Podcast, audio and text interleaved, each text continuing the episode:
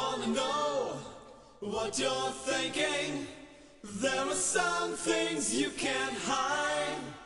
I wanna know what you're feeling. Tell me what's on your mind. Bueno, ¿cómo va Héctor? ¿Qué haces? Todo muy bien, gracias a Dios, todo bien. Bueno, la verdad, mira, te, te cuento, estoy súper emocionado. Sos el primer miembro del Congreso que, que entrevisto. Ah, y, sí, sí, bueno. sí, sí, sí. Y bueno, y vos me preguntabas antes de, de prender la cámara y yo dije, no, vamos a hacerlo lo más espontáneamente posible porque la verdad que esto no es una entrevista típica de preguntas y respuestas, sino lo que es el formato podcast, que yo en mi caso lo filmo y además se, se publica en YouTube. Es una conversación, es una charla de café y un poco esto surge, vos me preguntabas cómo surge cuando yo vivo en Nordelta y entreno, ¿no? Hago triatlón, viste, tengo que ¿Ah, sí? correr, Ah, sí, bien. como amateur, ¿no? Y además vengo Sí, acá... bueno, pero es un entrenamiento constante, el triatlón, Claro. todavía eh, es aún más, más sacrificado. Sí, pero yo lo disfruto mucho. Además, para venir de Nordelta Capital tengo una hora. Entonces, uno, como yo siempre cuento, uno puede escuchar cuando entrena la canción de Rocky, ponele, una vez, mil veces, ¿no? La de Ojo de Tigre. Sí. Pero llega un momento que ya, no sé si a vos te pasó cuando entrenás, ahora me vas a contar como árbitro, eh, ya te cansás de la música. Entonces, está bueno escuchar algo. Y a veces uno escucha la radio en general, que hay temas que van variando, ¿no? Las radios que hoy en día existen. Pero el formato podcast, que fue inventado por Apple, surgió como una radio que podés ver la programación en cualquier momento como si fuese un video de YouTube.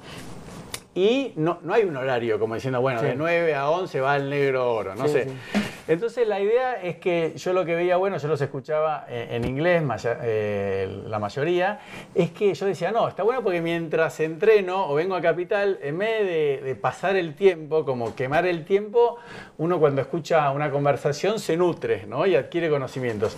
Entonces yo cuando empecé con esto y la gente decía, che, pero vos estás loco, vos sos abogado. Igual hoy estoy eh, disfrazado de podcast, ¿no? Yo siempre me pongo este gorrito y estoy disfrazado así de negro. Si no, cuando estoy de abogado, estoy vestido de traje. Yo decía, no, mira, yo quiero conocer a un montón de gente que a mí me parece interesante la, la historia de vida. Y yo te cuento, porque mira, por ejemplo, he entrevistado a Sebastián Krismanich, viste que ganó la Sí, medalla sí. de taekwondo, Santiago Sí, Lang. es, es un cordobés adoptado. Eso te iba a decir. Es un claro, porque él estudia ahí, pero él es correntino. es correntino. Eh, Santiago Lange, que también viste, ganó la medalla de oro, tuvo el tema de, de cáncer. Eh, Georgina Bardach, ganadora también medalla. O sea, he entrevistado a muchos deportistas olímpicos. Eh, Maya Isega, también campeona, Sí, sí, sí, participó en cuatro Olimpiadas. Y también, bueno, gente del ambiente del espectáculo, como suponete Mariano Martínez o también mismo eh, Orsanic, Daniel Orsanic, el capitán de, de la DB. Entonces, a mí lo que me fascina es decir, bueno, hoy en día yo te veo a vos, ¿no? Te veo a Héctor. Digo, con tu carrera impresionante como árbitro, que terminás siendo diputado de la Nación, ¿no? Entonces yo digo, bueno, ¿cómo fue la formación? ¿Qué sueños tenía él cuando era chico? Y para que logró ser hoy, ¿no? Porque yo creo que, no, que vos... No, está, está bueno. ¿Entendés? Sí, yo- modestamente, vos también me decís, bueno, pero modestamente digo, vos inspirás a mucha gente, ¿no? Entonces yo quiero saber qué hacían tus padres. Y la primera pregunta que, que estoy haciendo últimamente es decirte, te voy a preguntar, Héctor, vos cuando eras chiquito, ¿qué querías ser de grande? A ver, contame. Bueno, ahí está. Cuando yo quería, cuando yo era chico, pensaba en, en jugar al fútbol. fútbol. Sí. Eh, es más, con 12 años estuve en Huracán de Córdoba, el club que soy hincha. Fui a jugar, jugué. Tenía una carrera, eh, parecía, no sé, promisoria, estaba hablando de Huracán de Córdoba. Uno nunca se traslada a- al pasado para saber hasta dónde hubiese llegado si hubiese seguido jugando al fútbol. Claro. Pero hasta los 15 años, 16 años, seguí jugando en Huracán de Córdoba, hasta los 15 más que todo. Sí. Y, y después de un día para otro dejé, dejé. Y, y ahí no, no- no- no tuve un, panorama claro qué quería, de- o qué quería hacer o qué quería construir en, en mi vida. Terminé la secundaria, Hmm. yo la secundaria la hice trabajando toda la secundaria en la sodería de mi viejo. Ah, contame eso, tus padres, papá y mamá, ¿qué hacían? Mi papá eso también. tenía una sodería eh, en Río Ceballo, en Córdoba, una sodería en la cual eh, nosotros somos cinco hermanos varones. No. Sí. De cuales- somos, somos cuatro varones, pero Bueno, cinco varones. ¿Vos bueno, qué número sos? ¿Qué el número? tercero. Ah, bueno. ¿Vos? El primero. Ah, vamos, el mayor, bueno. Eh, nosotros so- éramos cinco, pero ¿qué pasó? Mi viejo tuvo un impasse del tercero al cuarto, que soy yo, hasta mi hermano al cuarto, le llevo 10 años. Ah, está bien. Yo al, Entonces- al último le llevo 10. Bueno, pero imagínate, cuatro entre 10, bueno, puede pasar. Eh, pero de- del tercero al cuarto 10 es mucho. Sí. Y después el quinto le llevo 12 o 13, creo. Pero bueno, en de- definitiva, mi hermano más grande nunca trabajó en la sodería. El único tipo- que trabajaba en la sodería era yo. El único que conocía la sodería era yo. Pero sodería, no sodero, fábrica de soda, de agua con gas. Sí, sí, con gas. Sí, sí. Mirá, tengo un corte, ¿ves? Uh. El sifón, mirá, ¿ves? ¿Se el te explotó? Acá, sí, acá también. Ese se me explotó y bueno, me cortó este tendón, me lo, me lo- me lo cosieron. No, ¿a qué edad? A los 14. Ah, es re chiquito. Sí, Mi hijo tiene venía 14. con el cajón así y tiré el cajón arriba del camión y se reventó y, y cuando se reventó me, me encontré con una la remera toda manchada de sangre, no sabía qué era, estaba así, no veía nada, todo- y ahí vi que tenía dos pedazos de carne, así. con No, pero ¿cuántos puntos son eso? Y esto, lo que pasa es que son como siete, Grande. sí, pero me hicieron muchos puntos adentro, porque me hundieron el tendón y... Bueno, pero más allá de esto, yo trabajaba en la sodería y nunca... Tenía, terminé la secundaria, la- la- iba a la secundaria a la noche, colegio nocturno de 6 de la tarde a 10 y media de la noche y a la mañana, tipo 8 y media, me iba a la sodería. A veces le ayudaba a mi viejo al reparto, pero si no yo estaba dentro de la sodería, dentro, digamos, del complejo de la sodería, donde lavaba los sifones, ayudaba a cargar los otros camiones, porque mi, socio mi viejo tenía socios. Claro. Entonces lo ayudaba a, cambi- a ca- a cargar camiones, eh, a- llenaba la soda, ayudaba a llenar la soda, todo eso, lo que era la logística dentro de la sodería para eh, proveer a los camiones de, digamos, de, la, de la- de la mercancía, de, los cajones soda, además tenía reparto de vino, reparto de, lavandina, de detergente, era un, eh, digamos, un- un almacén chiquito donde le daba servicio a, a todas las casas ahí en Río Ceballos. Y bueno, y cuando terminé la secundaria, no, tuve un año sabático, no tenía pensado nada, no, no, no había en mi cabeza... Perdón, sabático sin trabajar en la sodería No, no, no, no, trabajaba, no, no, no. Sabático es mi forma de, de terminar de estudiar. Claro, Y pues. sin hacer absolutamente nada. Jugaba al fútbol ahí en, en lo que era el Club La Quebrada. ¿Te puedo contar una anécdota personal? Sí. Estuve hace menos de dos meses en Río Ceballos, pa- paré, ¿cómo se llama el hotel de cuatro estrellas donde está el casino? El Ahí. Howard Johnson. Eh, El Howard Johnson y me quedé una semana para pedalear, iba todos los días, iba de Río, me quedé en Río Ceballos, iba de Río Ceballos hasta, ¿cómo se llama? Hasta La Falda. Sí. Iba y volvía por el camino al cuadrado. Fui a pedalear solo ahí. Al, por el camino cuadrado. Pues Sí. yo pedaleo también. No. Pero no, voy- no, no me animo a pedalear para esta falda. Yo voy para No, no, acá. no Yo hasta La Falda. ¿Cómo se llama el primer pueblo? Hasta La Falda, ¿eh? Sí, sí, ¿no? Hasta ¿Vos que termina. Cuadrado? No, Hasta que Valle termina. Hermoso. Valle, Valle Hermoso, perdón. Ahí son, son 27 kilómetros. O 24 kilómetros. Claro, pero son eh, Sí, sí, sí. Bueno, yo voy a Candonga. ¿Dónde es eso? Candonga es camino a Agua de Oro. Ah. También es montaña, es subida. No, yo, Yo con de ruta, ¿eh? Fui con la de ruta todo por Ah, obvio, por ruta. Claro, claro. Bueno, vos que- estuviste parando en el Howard Johnson. Viste que tenía la entrada por la avenida Sí. y tenía la salida Sí. por otro lado. Bueno, yo vivía ahí. No. Eso te iba a preguntar, porque el río Ceballos era así de chiquitito. Cuando vos salías, cuando vos bajabas del Howard Sí. Johnson y doblabas, enfrente hay una casa, esa ahí vive mi hermana. Nah. Y, y cuando vos doblás acá, la primera casa era de mi vieja. Ahí. No. Ahí- y ahí mi vieja tenía el almacén. Claro, por eso te iba a preguntar, ¿Río Ceballos es, No, lo no que, chiquito, pero es lo que veo o no? Sí, porque está la principal ahí, no hay Está mucho bien. más. No, pero Ciudad se, ha- se ha extendido mucho. Hoy tiene 22.000 habitantes Río Ceballos. Esa. Eh, no, tenés varios barrios. Yo digo que era coincidencia. Bueno, ¿dónde está el Cabo Johnson? Sí. Cuando yo era chico, cuando ¿Qué tenía había 10 ahí? años, ¿Estaba el hotel? pinos, eh, árboles. Ah, no, nada. no existía el hotel. Nosotros jugábamos ahí. Era una. Una, eh, un- Hermoso, una- eh. sí, una tierra ahí que había una casa y nosotros íbamos a jugar ahí. Qué Jugábamos, porque está, atrás de mi, mi casa de mi vieja, ese, Qué el impresionante. Así que, bueno, nada, y entonces ese año sabático no hice absolutamente nada y al otro año me anoté en medicina. No, médico. Sí, me puse a estudiar medicina, porque me gustaba la medicina, me gustaba la medicina forense, o me gustaba, o sea, estaba entre la, la, la rama forense o traumatología. Y, y estudié dos años, dos años de No- medicina, No, te puedo creer. eh, aprobé, tengo primero, el primer año aprobado, y el segundo año, cuando estaba cursando el segundo año, se me dio la chiripiorca por... Sí. eh, me discutí con una jefa de cátedra de, de física.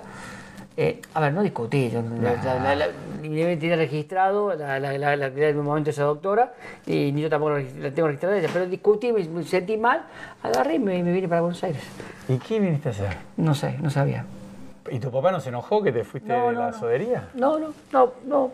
Porque yo cuando estudiaba medicina ya empe- empezaba a dejar la sodería, dije, me, me había puesto a estudiar. Entonces yo jugaba al fútbol y lo que me pagaban los domingos por jugar al fútbol, yo estudiaba. Porque Pero- en medicina te, te lleva todo el día estudiar. ¿Pero y dónde jugabas? Ahí en la, en Liga Independiente de, de- de- de Colón.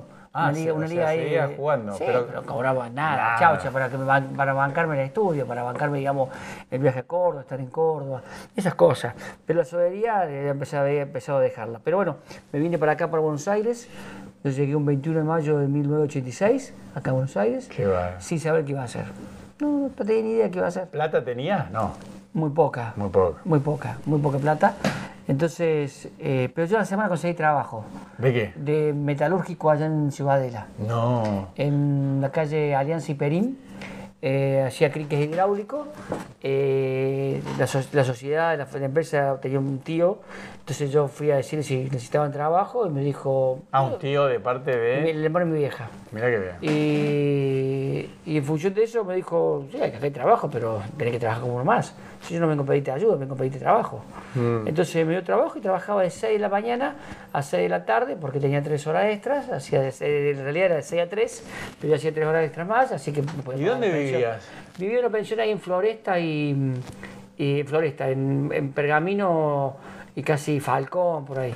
Qué bárbaro. Eh, y bueno, empecé ahí hasta que eh, mi tío, este mi tío, se separó y me dijo si quería vivir con él, a Ramón Mejía. Ah, se separó de la esposa, ¿no? sí, sí, no, no, socio. se separó de, la esposa.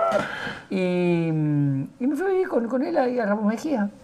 Bastante- y después yo seguí trabajando hasta ahí un año y al año siguiente mi viejo me llamó para que yo le cubriera la sodería, porque se iba a operar la rodilla. Mm. Entonces yo pedí permiso acá dos meses, sin goce de sueldo, para irme hasta Córdoba a hacer el reparto de la sodería, porque mi hermano los más grande, los dos más grandes, No no, no, no sabían de la sodería. Ellos tenían su trabajo. Y los más chicos eran Era chicos. chiquito. Tenían 10 eh, tenían 10 años. Entonces yo tuve la desgracia de que ese, ese- ese- viejo lo operaran y casi a unos días después falleció. No, Sí. ¿por la rodilla? Sí, por una mala praxis. ¿Pero cómo? Y largo. ¿De sí. una De rodilla? una a rodilla. morirse? Le tuvieron que amputar la pierna. Una gangrena que le agarró. Así que tuvo, bueno, estuvo internado 10 días. ¿Pero qué edad tenía? ¿Era joven? 57 años. Re joven. Sí. Casi. Bueno, vos tenés 53, ¿no? 53, estamos como 54. Qué va, es re joven. Sí, Y entonces ahí se, bueno, tuvo que cambiar toda la estructura de la familia, es decir, porque mi vieja iba a quedar con los dos más chicos, Claro. sin nada, sin ¿Y te ingreso. volviste? No, mm, yo dije, mi hermano el segundo, que hoy es eh, actual electo intendente en Río Ceballos. No, ¿él es el Sí, intendente? no, no, pero fue, electo ahora, este, este, ¿Ahora? ahora en, No te puedo las creer. elecciones de Río Ceballos fueron en, en julio. Sí, un, un tipo muy querido, te digo, yo intendente hace muchos años y nunca se quería eh, Ah, pero fue reelegido. No, no, fue elegido este año, pero él fue concejal, Ah. él ya venía, verdad, es el tipo más político de toda la familia. Ah, ¿sí? Sí, y, y él se quedó con la sodería, con la misión de, obviamente, darle a mis hermanos el estudio, al más chico, y- sustento, porque- y, y a mi vieja mantenerla. Entonces, eh, bueno, se quedó él, eh, arreglamos los papeles, así las cosas, y yo me volví a Buenos Aires. Ya cuando volví a Buenos Aires, em, fui, laburaba ya, eh, me fui a laburar en una, empresa distribuidora de criques hidráulicos. Una distribuidora que yo, por eso, conozco, por eso conozco mucho Buenos Aires, porque andaba en un rastrojero en esa época, estoy hablando del año 80 y 87, que, que, que iba, al, iba al sur, me iba al oeste, me iba al norte, eh, en rastrojero, entonces con la guía Filca full, fui conociendo, conociendo, porque tenía que distribuir, cobrar, eh, entregar mercadería, hasta que allá por el año eh, 89, casi, sí, casi el 89, eh, yo tenía un amigo acá en Buenos Aires que los fines de semana iba siempre a las casas de él. Sí. Y él era árbitro de fútbol. Ah, eso te iba a decir. él ¿Cómo llegás a ser Él era árbitro? asistente, era asistente y estaba haciendo el curso. Y yo los fines de semana, como yo tenía escasez de, de Sí. dinero y además, eh, digamos, trabajaba los de lunes a viernes y el sábado y domingo tenía Mm. que distraerme con algo, y este me llevaba a la cancha, yo lo acompañaba a la cancha. Yo era, un- era como, realmente fue una persona, fue como un hermano mío ahí en... ¿Pero vos qué tenías ahí? ¿23, Yo 24? tenía, ahí tenía, estamos hablando del año 80 y sí, 22 años, 22 años. Entonces, eh, 22, 23. Y, y, él, y él insistía para que yo me anotara en el curso de árbitro. Y allá por el año 89, estando en la casa de él un día, él agarró el teléfono y llamó a la AFA, eh, al subdirector en ese momento que era Claudio Busca, y le dijo de que si yo podía hacer el curso. Y del otro lado yo le hacía señas que no, la verdad que me insistía, yo le decía, no, no quiero hacer el curso de árbitro, te veo a vos, estoy sentado en la platea, te veo cómo, cómo te salivan, cómo te insultan. ¿viste? ¿qué vos de los árbitros? vos jugaste al fútbol, sí, ¿no? bueno, ¿Qué no- pensabas? No tenía buena relación, tenía... Era no decía, hay que estar loco para ser árbitro, tenés que Bueno, tener un eh, problema ah, en bueno, la vida. Esas son las cosas, que, esas son las cosas que, que vos después, que reflexionando, decís, algo de, algo de locura tenés que Sí, re loco. algún grado, algún grado de, loco. de, de, de- de- a ver, de, de, de no, razona, de no razonabilidad tenés que No, tener pues si vos me para, poder que- lograr, para poder meterte en la Claro, pero si vos me decís que y sos... en, ese, y en ese momento te aclaro algo más, Sí. no era tan mediático como... Por eso te digo, Antes era- la gente eh, piensa que los árbitros están todos en las canchas de, de Europa, de la Champions o de, o de la Copa del Mundo. No. O sea, cuando sos árbitro empezás a dirigir, no sé, en, en las divisiones... chiquitos, infantiles. No, pero no solo infantil, en, en categorías que te cagan a trompadas los jugadores de fútbol, no, ¿o no? te mandan a esos intercountry, no sé cómo se bueno, esos, torneitos. No, pero ahí está. A ver, ¿Son más peligrosos? Sí, obviamente. Los torneos estos que vos ves por los barrios, esos son los peligrosos. Claro. Porque la gente no toma, no toma, no tiene raciocinio y Claro. piensa que lo estás cagando. Y en verdad, Eso. no está, vos vas a, hacer tu, vas a cumplir tu función. Ahí hay que tener huevo. Pero bueno, yo tuve, eh, y así fue como, como él me insistió para que yo me notara en el curso, llamó y yo cuando cortó me sentí con una obligación eh, de, de, de, de la, O sea amigo. Ni lo que hiciste, es increíble. ni quería ser árbitro nunca, ni de chiquito, ni de eso, grande. Cuando vos me preguntas qué quería ser cuando yo sea grande, yo no pensé nada, Nada. De, las cosas, de lo que me fue ocurriendo en la vida. Eso me fascina. No, no, a ver, fue, fue todo eh, de- del, del día mm, posterior. Eh, hoy pensé una cosa o no, te- no tenía los planes y mañana me pareció una cosa distinta y así fue como me fui, como me fui ayornando a lo que me venía. Obviamente que cuando llego al arbitraje, comienzo el curso de árbitro, paso las prácticas, estoy dos años, un año todo Sí. teórico, psicología, sociología y además después del otro año todo práctica.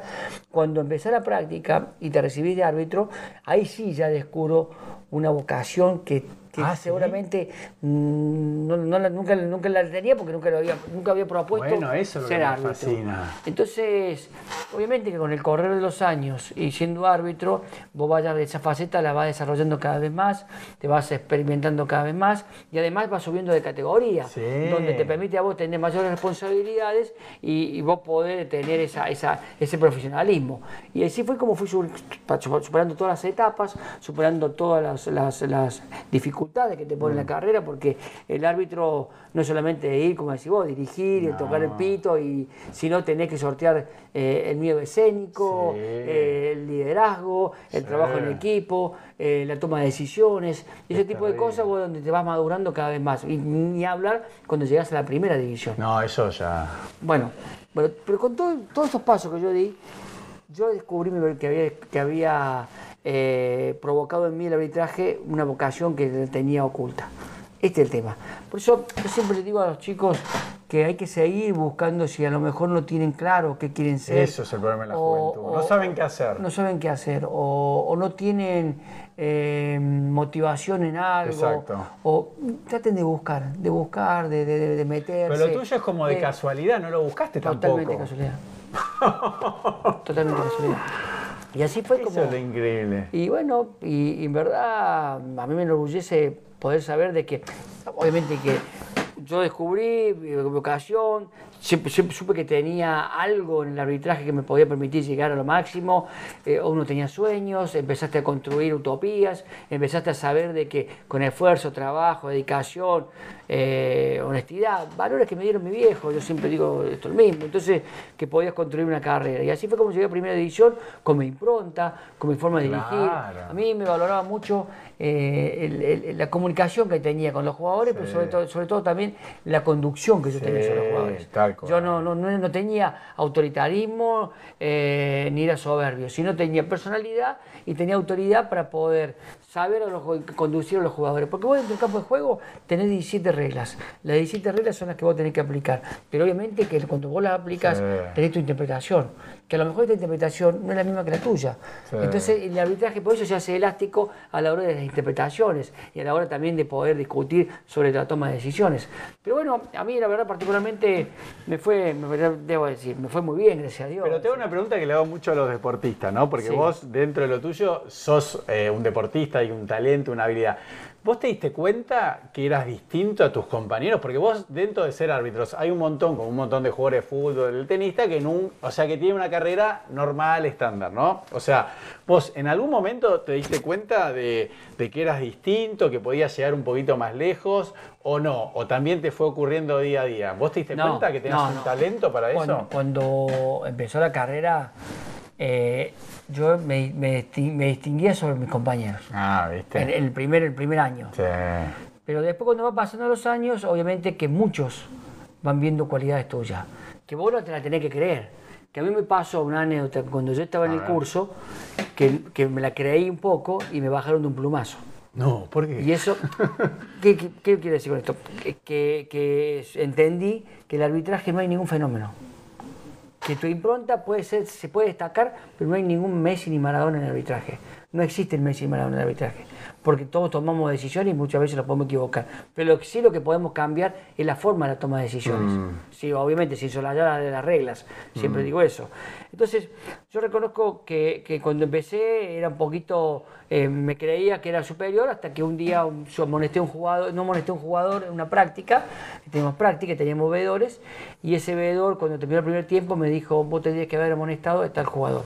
Y yo le dije, nah, ya por eso no, no amonesto, haciéndome, eh, digamos, haciendo caso oído a ese odio sordo a lo que Sí. me había dicho el, el, el veedor. Y se me terminó el partido enquilombando totalmente. Eso te, te iba... Y, y se me quilombó todo el partido eh, y, y producto de la nueva amonestación esa. Mira lo que pasa a veces cuando vos no amonestás a un jugador, me terminó perjudicando a mí todo el segundo tiempo y obviamente que después de eso mm, recibí un castigo muy duro de parte de Claudio Busca, que realmente era un tipo que enseñaba eh, la moral en el arbitraje y las conductas dentro de la carrera esta. Y en verdad eh, aprendí que, como te dije anteriormente, no había ningún fenómeno y que había que tener esfuerzo y trabajo. Y así fue como me fui destacando. Yo fui uno de los últimos árbitros que ascendió de mi categoría. Mirá, mirá qué, para- qué paradoja. Nosotros recibimos, creo, 24 árbitros eh, cuando lo Sí. recibimos. A ver, contame. Yo fui uno de los últimos que ascendí. Sí. El puesto 20. Claro. Los que ascendimos a otra categoría. O sea, se divide en cinco categorías. Clase 5, clase 4, 3, 2 y 1. Yo de clase 5 a clase 4 habré ascendido después de dos años y fue uno de los últimos. No. Y para llegar a primera división, de los 24, que en este caso habían ascendido muchos antes que yo, poner más de 15 habían ascendido antes que yo para llegar a clase Sí. 4, a primera división llegamos dos nomás. No. Sí, todo esto es, te digo, es, un- es- Eso es- es una, es una barrera que vos vas sorteando dificultades, porque la sumatoria de cosas, como te dije antes, el miedo escénico, la toma de Sí. decisiones, el liderazgo, se va combinando a partir de estos lugares. Para, ¿y quién, fue. ¿Quién es el otro segundo que llegó con vos? Eh, ¿Te Toya. Ah, Alejandro Toya. El- el- pero no internacional, yo fui el único internacional. claro, eso te iba a decir. Y vos Yo fui el único internacional. Entonces yo, y mirá cómo son las cosas. De acá, acá me costó, pero de acá, acá en un año subiste a tres categorías. Mm, Para llegar a primera. ahí que hiciste un cambio. Claro, La pero cabeza. aparte, FIFA bajó la edad de internacional de 50 a 45 y fueron a buscar árbitros jóvenes y había, pero no los convencía. Y, y encontraron un cordobés que corría, que se divertía, que la pasaba bien, que los jugadores eh, aceptaban las decisiones. Entonces me empezaron a probar y me probaron y, y así iba. Y mira cómo son las cosas. Cuando vos sabés que tenía algún elemento que podía eh, ser distinto, el día, mi segundo partido en el Nacional B fue un clásico Estudiante de Buenos Aires, Almagro, Estudiante de Buenos Aires, Sí. en la cancha de Almagro. Había más de 50 árbitros viendo el partido, No. porque se hablaba de un cordobés que andaba bien. No, ah, sí, no sabía que entre árbitros se, Sí. se van a ver. Sí, sí, sí. Había más de 50 árbitros en actividad, no 50 de primera, Sí, sino de Nacional B, de Primera B, algunos asistentes. Ay, ¿te van a ver? Mirá qué Y van a ver. No van, sabía van a ver, van a ver, van a ver, así, en ese momento se, se estilaba eso, ahora no sé. Pero había muchos árbitros viendo el partido ese y, y Vigliano, el árbitro, el ex árbitro, el padre de los pibes que están ahora en, en- en actividad, Ah, el padre. él dijo, eh, vos tenés una gran ventaja, todos hablan que dirigís bien. Qué bárbaro. Entonces, bueno, pero seguía no creyendo, creyéndomela, es decir, no hay que creérsela, porque ya había tenido, había tenido la experiencia Sí. eh, cuando yo era joven, cuando yo empezaba la primera. Y así fue cuando llegó a Primera División. Y Pero bueno, para, te hago una pregunta para la gente que te está escuchando y viendo.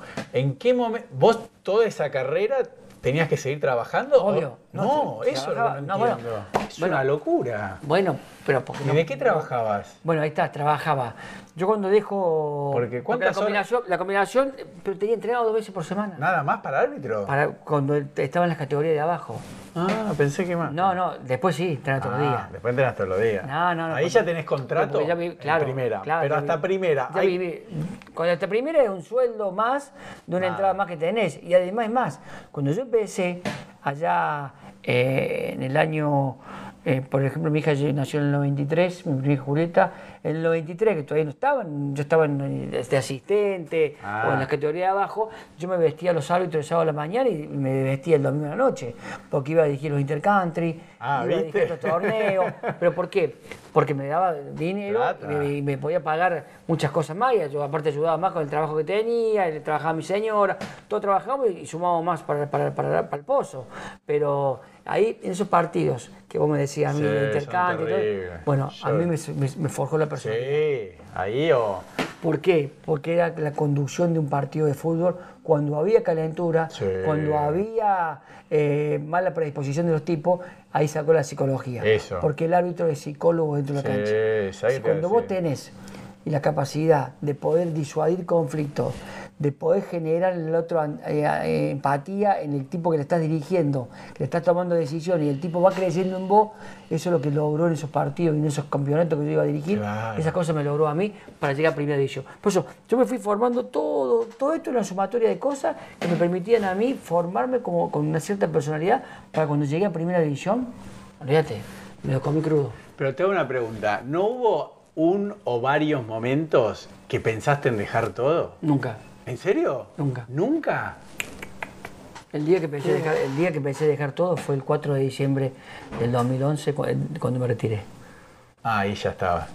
Pero- Entonces no, nunca, nunca pensé qué en bueno. toda, carrera de árbitro, nunca pensé. No, pues viste, por lo general, yo eh, de lo que he leído y de los deportistas que he entrevistado, siempre uno, viste, hay un momento que te No. va mal, decís, no, yo dejo todo. ¿Nunca? No.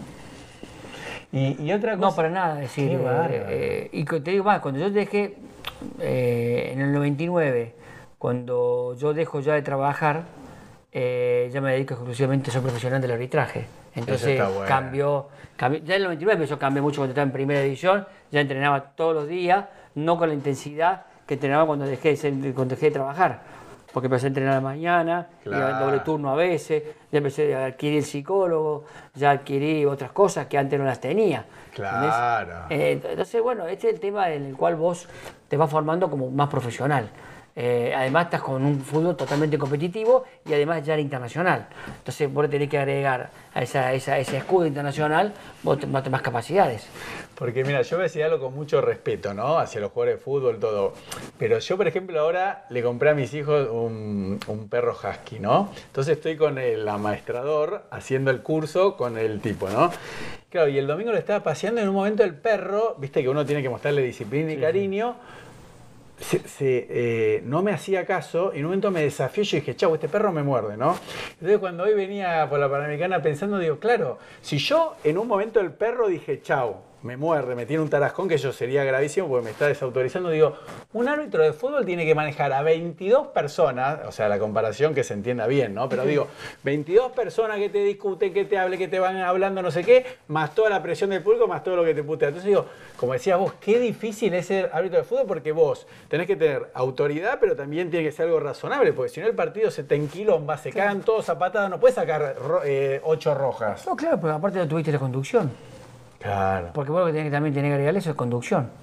Conducción en el partido. Por eso te digo que el árbitro tiene que ser Sí. perspicaz a la hora de saber cuándo puede haber un conflicto, olfatearlo, tratar de disuadirlo, no que se genere. Entonces, eh, Claro. es to- es toda una psicología que tiene dentro del campo de juego. La psicología está en el, con- el contexto de cada uno, cómo maneja esa psicología, Sí. cómo lleva esa psicología adelante. Es el tema. Por eso hay árbitros que se destacan más que otros. Sí. Hay árbitros autoritaristas que, realmente no, no sirve. Porque ya no, no vas a tener autoridad ni personalidad, personalidad sino vas teniendo, te van- te van teniendo miedo. Y eso es lo peor que te puede pasar. Claro, yo lo voy a decir con cariño, pero me acuerdo un, un partido de, de Molina en el que él le dice que es famoso, viste que le dice a Diego Maradona, le dice, Diego, Ah, dale, sí, por sí. favor, viste que se está Sí. grabado terrible. Sí. Y ahí es como que yo le, viste, ahí está totalmente desautorizado. Claro. Diego estaba haciendo quilombo y le decía, Porque- Diego, por favor, Diego, no. Ahí está pidiendo, ahí, ahí está, está bajando vos del Claro. pedal que tenés, de- de tu personalidad, bajaste al llano, bajaste al lado de él. Mm. Y él te hace lo que quiere con vos. Entonces, bueno, hay cosas que vos a veces las tenés que manejar. Obviamente que, que, que, que en toda situación. Por eso también se prepara uno para dirigir figuras. Eso, Vos- ¿Y vos cómo eras con las figuras? ¿Te pesaba? ¿O las camisetas? ¿Un River, Boca? Yo dirigí eh, los 18 club- Boca River. Por eso. Entonces, eh, y he dirigido grandes figuras. A ver, eh, te, te mentalizás que es un jugador más. ¿Es fácil? No, no es fácil. Mm. Pero tenés que saber que todo tenés que tomarlo y, to- y tratarlo con la misma vara. Pero eso te lo demuestran los jugadores. Y a mí me ha pasado que muchos jugadores que han vestido camisetas pesadas, como decimos, Sí. camisetas grandes, y lo he dirigido en equipos chicos. O al revés, empezaban, han salido de equipos chicos Claro. y han pasado a equipos Claro. grandes y ellos saben, y ellos, no, no, y ellos saben cómo ha sido el trato mío. Claro. Siempre igual. Antes de que sea famoso. Antes, entonces, entonces, esas son las cosas que uno después lo, lo- lo destacan o, lo, o se lo reconocen los jugadores. Yo, gracias a Dios, en esto, en esto cada vez que yo me encuentro con un jugador que, que me ha tocado dirigir, él, él te reconoce toda tu... tu- ¿Sí? tu- sí. Qué lindo. Ah, pues, El jugador que está ahí, que está viendo Torrico, Sí. es un jugador que cada vez que me ve, y lo dirigí en Mendoza, empezó en Mendoza. dirigí. Entonces, a ver, eh, puse ejemplo de él porque lo vemos en la televisión, pero eh, el tema... El tema pasa por eso, es decir, nunca cambiar, tratar de, ser siempre simple, con responsabilidades y trabajar para siempre mejorar día a día. Yo siempre trataba de, de que el árbitro me perfeccionara en mi carrera de árbitro. Yo tenía una frase que decía que el árbitro eh, se recibe de árbitro cuando deja de ser árbitro. Ah, ¿sí? ¿Por qué? Porque ya hoy me siento acá, así, y me pongo a ver los partidos de fútbol y, y- y sé que los partidos de fútbol eh, los dirijo sentado. pará, me parece que se te cayó el micrófono, ¿no? No, ah, no, está puesto. Ah, no, no, porque. ahí- ah, está bien, está bien. Pensé que. Está bien. Eh, entonces, eh, lo, lo- lo dirijo sentado en mi casa, y es un placer, y no tengo presiones, no tengo complicaciones, no tengo quién me puede tapar una jugada y no Claro. ver.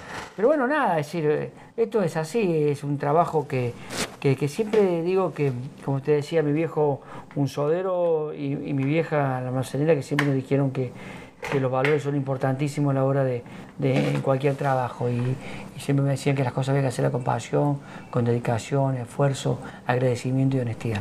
Y esos valores nunca los lo, lo- lo- lo- lo- lo perdimos en mi familia, Sí, digamos, y, bueno. y así construimos, construimos, digamos, bueno, cada uno en sus cosas. Y te hago una, una- una consulta que eh, es una pregunta media obvia, pero igual la quiero hacer. Eh, ¿Cómo vivías el tema de los insultos? Que te ir a una cancha Ah. que 50.000 personas, o sea, tal, ¿cómo se vive esa? O en un intercountry, ¿no? Que te putean a 5 metros, están ahí que te... No, no, el jugador no te putea, te putea la No, no, no, gente. la gente, la gente, digo. Ah, vos lo vivís, es decir, no te ¿Pero nunca te asustaste? No, no, ¿En serio? Nunca tuve miedo. Qué va. Nunca, nunca tuve miedo para nada. Es decir, en función de esto, vos perdés el miedo al arbitrar, perdés el miedo a la toma de decisiones. Te podés equivocar, mm, vos podés haber tenido alguien que te putea en un auto cuando después va en la calle caminando. Pero nunca pero- te pegaron, nunca te quisieron No, agredir. no. Qué barro. No, no. Porque hay árbitros que le han pegado. Sí, eh. pero no, no, no, no, no el profesionalismo. No, no. Hay compañeros míos que han tenido también, que han ido a dirigir al interior y le han pegado, así, pero no, yo, yo gracias a Dios nunca, Vos decís como... sí, sí, nunca, nunca, nunca, nunca he tenido ningún tipo de inconveniente. ¿Y, y cuáles son los logros que, que- que más eh, le tenés cariño a tu carrera de, de árbitro? Porque, ¿no? O sea, Y bueno, viajaste por todo el mundo. o sea, conocí todo todo el mundo, gracias a Dios conocí eh, desde Toronto hasta Ushuaia, conozco por arbitraje, conozco a Europa, conozco Asia, conozco África. Qué va. Eh, eh, el tema, mi mayor logro fue mantenerme, eh, ser un tipo respetado y, y el día que yo puse punto final en mi carrera, al otro día, cuando vos lees los diarios, lees los comentarios y lees lo que escriben los periodistas, eh, el conocimiento que me tocó en mi carrera es lo, lo mayor, el ma- los mayores logros pues, que, que he obtenido. ¿Qué edad tenías dije- cuando yo- te retiraste? 45. 45. Yo siempre dije que, que había que desmitificar el arbitraje, que el arbitraje pasaba por una profesión más, que había que decirle a toda, la- a toda la gente, a todos los hinchas que un árbitro es un ser humano, como cualquiera de ellos, que tiene que llora, que se ríe, que le gusta tomar farné o, o que le gusta, eh, no sé, ver películas. Es un ser humano más, que no Sí. es un ogro ni, ni algo que, que realmente viene a perjudicarlos. Y bueno, y eso me llevó a mí tener cariño en parte de la gente, respeto, Sí, sí, eh, considerado. Y bueno, nada, y, y después los logros deportivos, obviamente, estar en un mundial es algo que, que, es para muy pocos. Eh, estar en un Juego Olímpico es para muy pocos. Estar en final de Copa Libertadores, estar en, digo, en 18 Boca arriba, en Sí. todos los clásicos del fútbol argentino es para muy pocos. Y bueno, son, todos esos son los logros que uno lo, que ha tenido, que ha obtenido y que, que hoy se llena de orgullo y satisfacción saber de que, de que estas cosas le han servido para... para, Pero ¿sabes lo que, lo que me parece fantástico? Es que jamás se te ocurrió, ni en los sueños más locos ahí en No, Río. Ceballos, no es que vos decías a tus amigos o en la escuela, ya van a ver, yo voy a llegar. No, no. No, no. Vos era- No, cuando agarré, por primera vez agarré silbato fue acá en Buenos Bueno, Aires. pero por eso también. Y además ve que aprendí a tocarlo, silbato. Decir, Por eso, pero por eso también me parece tan inspiradora tu historia, porque cualquiera que, que te está viendo, cualquier persona, puede, puede lograr algo en la vida. Pero no te quepa duda que puede lograr en la vida. ¿Entendés? Porque Y- la, la y- gente dice, es- no, bueno, este porque tiene plata, no, este porque No. el papá era árbitro, este porque ya el padre lo ayudó, o el hermano, o el tío, y vos no, o sea, vos sos una persona que sola eh, te hiciste totalmente sola, sin acomodo, eh, nada, sin plata. sin nada. Es decir, con la gana, el esfuerzo, el trabajo que uno puede hacer. Y siempre le digo a la gente de que no hay barrera, no obstáculo ni sueño que puedas cumplir. Qué bárbaro. Y yo te digo, si- siendo esa si puedes, llegar a un mundial. Entonces Qué tampoco hay lugar en la tierra que te prohíba poder cumplir algún sueño que puedas lograr o que o quieras tener. Qué. Pero bueno, nada, decir esto, es, esto reitero, ¿te, acompaña la suerte? Sí, también te tiene que acompañar la suerte. Yo no digo que todo esto eh, sea con el esfuerzo, el trabajo, la dedicación, No, la sí. pasión. ¿Te tiene que acompañar la suerte? También te acompaña la suerte. Bueno, pero hay que estar. para que te la amigos, la, suerte. familia. Yo tuve una- tengo una familia excepcional que me acompañó en todo. ¿Cuántos hijos tenés? Tres. ¿Y varones? ¿O No, dos nenes y un varón. ¿Y el varón qué edad tiene? Es 16. ¿Y quiere ser árbitro? Dice que quiere ser árbitro. Yo, yo lo dejo. No, no, ¿Cómo quiere no que sea? Nada. A mí que elija él. Ah, bueno. No, no, no. Bueno, para, y contame para ir cerrando, el tema de, de- de la política, ¿cómo, ¿cómo fue la política? O sea, Bueno, eh, también es algo que. Porque que ahora me no- dijiste lo de tu hermano y me mareaste, porque me dijiste, no, mi hermano siempre estuvo en política. Siempre tuve en política, además siempre tuve en política. Pero vos de chico te gustaba de adolescente, no. No, no, ¿Y no, yo nunca. Lo que pasa es que allá por el año 2013, cuando, cuando eh, Fernando Niembro, periodista, Sí. eh, me dijo de que las personas que habíamos sido exitosas teníamos que involucrarnos en política. Ah, fue Fernando. Y él me llevó con Mauricio y, y- y me dijeron como en Córdoba la gente lo quería. Entonces yo pensé con mi familia, lo pensé y mi, hija me dijo, involúcrate papá, No. si vos querés, involúcrate. Y así fue como, como realmente eh, tenía la empatía, ¿no? La gente, en política la gente te cree Sí. o no te cree. O no te cree. La gente te ve y, y te acepta como sos. Y todos estos logros que yo he tenido en toda esta carrera que te conté permitieron de que me involucrara. Y yo lo que siempre dije en el arbitraje, fue una carrera muy paralela al arbitraje a la política. Si vos tenés dos asistentes que juegan muy bien, trabajas en equipo, vos sos el líder, tomando decisiones, en la política pasa exactamente lo mismo. Tenés que armar un equipo de trabajo. Si no tenés un equipo de trabajo, yo no me la sé toda.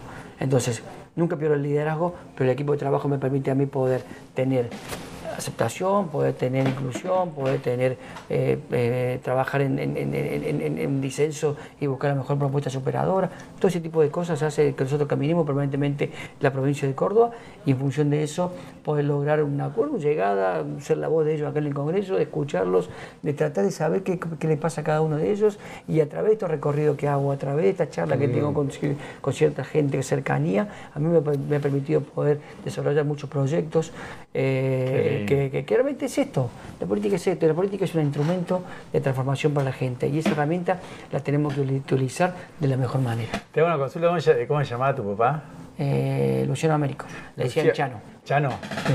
Chano, ¿qué, qué, qué- se fue tan joven, ¿no? Qué lástima, pero ¿qué, ¿qué pensaría de vos si hoy estuviese Sí, bueno, ¿No? mi- qué sé yo, estaría... Todo lo que hiciste. todo- todo- y, y estaría solamente orgulloso. Mi vieja, mi vieja falleció este año. Ah, eso te preguntaba. Mi, mi hija Ah. falleció este año y él se, se siente orgulloso, bueno, se siente orgulloso de los cinco hijos, obviamente, pero que, que mi viejo era muy futbolero, eh, le gustaba muchísimo el fútbol Y bueno, haber estado metido en el fútbol, yo lo veía por mis hermanos, mis hermanos se sentían muy, muy orgullosos de mí en, en- en- todo esto que me tocó vivir en el arbitraje, con toda esta, esta foto que tengo acá y que realmente me permitió poder estar en, en los escenarios deportivos importantes del mundo. Realmente, nada, de- de- de- yo siempre digo que arriba Sí, él ¿no? me ayudó, él me ayudó. El, pri- el- el- el penal, el primer penal que yo cobro en el Mundial, en el partido Serbia-Gana, Sí. la mano que yo cobré el penal, no la vi. No la vi, la intuí, la intuí. No. Y yo digo que fue mi viejo que me la cobró. Ah, ¿en serio le Sí, intuiste? la intuí. Y fue un manón terrible. ¿Qué pensás del bar hablando de eso? Y con eso ya, ya vamos cerrando. El VAR es una herramienta que... Ah, ¿te gusta? Sí, Ah. es una herramienta que llegó. Vos, vos tenés, mira, ¿esto lo podías hacer hace unos años? No. Esta tecnología llegó para quedarse, para que obviamente que el error, el árbitro tenga los aciertos dentro del campo de juego, pero si tiene un error, le permite poder a través de la tecnología subsanar ese error y no quedarnos con el error el otro día de castigar al árbitro diciendo no lo vio. Claro. Entonces el VAR es una, es una, es una, es herramienta importante, bien utilizada, bien con la práctica, es una herramienta que va a servir para, para traer justicia al fútbol. Ah, bueno, no, pero viste que hay gente que dice, no, esto... Porque no quiere justicia. No quiere justicia. Pero viste que un poquito yo, yo soy hincha de River, pero viste que a veces está malo cuando el bar tarda mucho, viste, los jugadores meten un gol y se quedan así diciendo, ¿qué hacemos? ¿Lo festejamos o no lo lo que festejamos? pasa es que la precisión es más importante que el tiempo. Claro.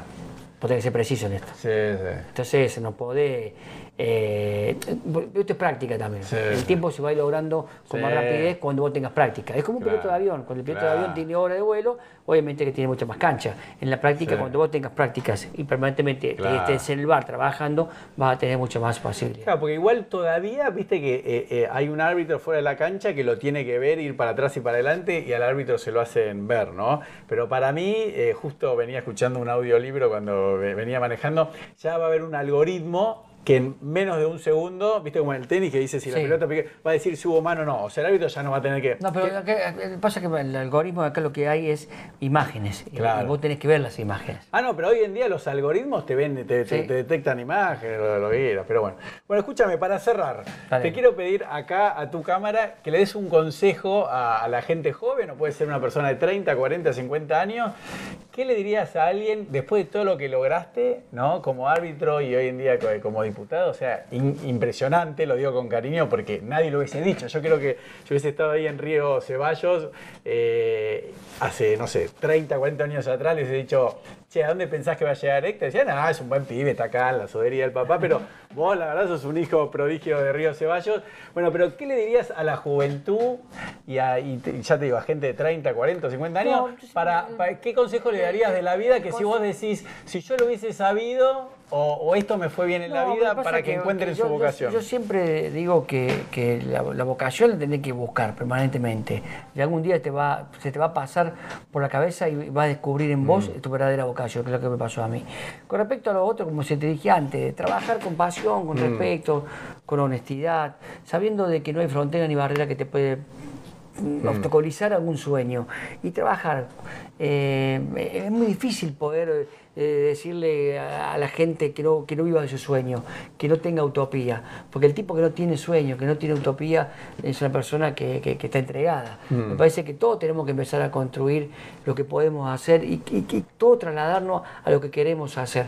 Entonces, nada, yo siempre digo que hay que insistir, hay que trabajar siempre mm, haciéndolo por el buen camino, eh, por el camino de, de- de- de- de la, de la amistad, de, la, de la honestidad. Son caminos importantes o valores importantes que tenemos que res- rescatar y destacar en la sociedad para que volvamos a tener respeto por el otro, eh, consideración por los demás y, y esfuerzo en cada uno de los trabajos que hagamos. Bueno, Héctor, muchísimas gracias. ¿eh? Ah, bueno. Gracias. Gracias. Muy lindo, muy bien. Muy bueno.